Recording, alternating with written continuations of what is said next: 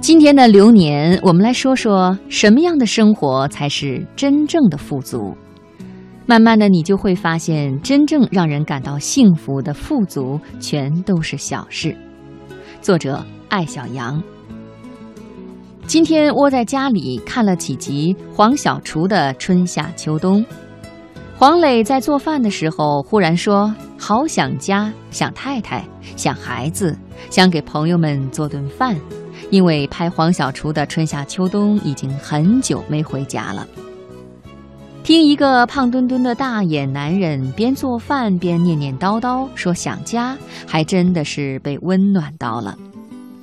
我一直觉得做东西吃是一种特别好的放松，所以在周末喜欢待在家里做吃的，煮一点绿豆汤，接受不了豆皮，所以呢会守在锅旁。豆子刚刚煮烂的时候，豆皮像被海浪冲上岸一样挤在锅边，抓紧时间一勺一勺地捞出来，特别有成就感。别告诉我豆皮更有营养，与营养相比，喜欢更重要。很热的时候与很冷的时候，人会特别恋家。七月最后这个周末，望着楼下马路上白白的日光，拿一杯冰镇绿豆汤。在沙发上来一个葛优躺，觉得自己好富有啊！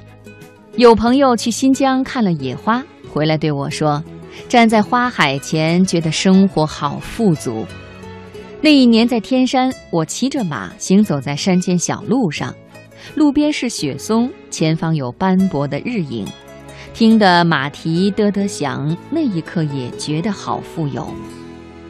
富足的感觉是一种安心吧，安心于眼下的这一刻，暂时放弃了思考的能力之后，竟然发现自己什么都不缺。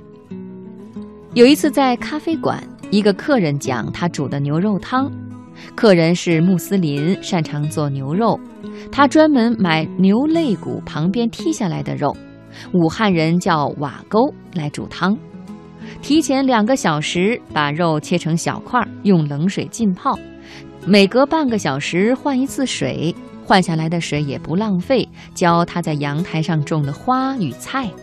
他说：“人吃什么，花吃什么，才长得好呢。”他煮的萝卜汤不放油，只放几粒花椒、几片生姜，然而却费时费心。开锅以后，他会搬一把椅子，拿一本书，坐在锅旁边静静地看。隔十几分钟就去打一下浮沫。肉八分熟，放切成大块的白萝卜，还是隔十几分钟打浮沫。最后煮出来的汤没有一丁点儿的油腥气。盛碗的时候放一点点香葱。听他讲这一锅萝卜汤，觉得他真富足啊。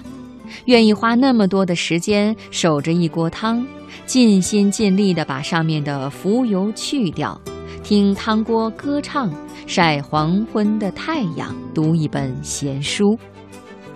富足不一定是有钱的时候，却一定是有闲的时候。如果心不能静，再多的钱也不会造就富足的感觉。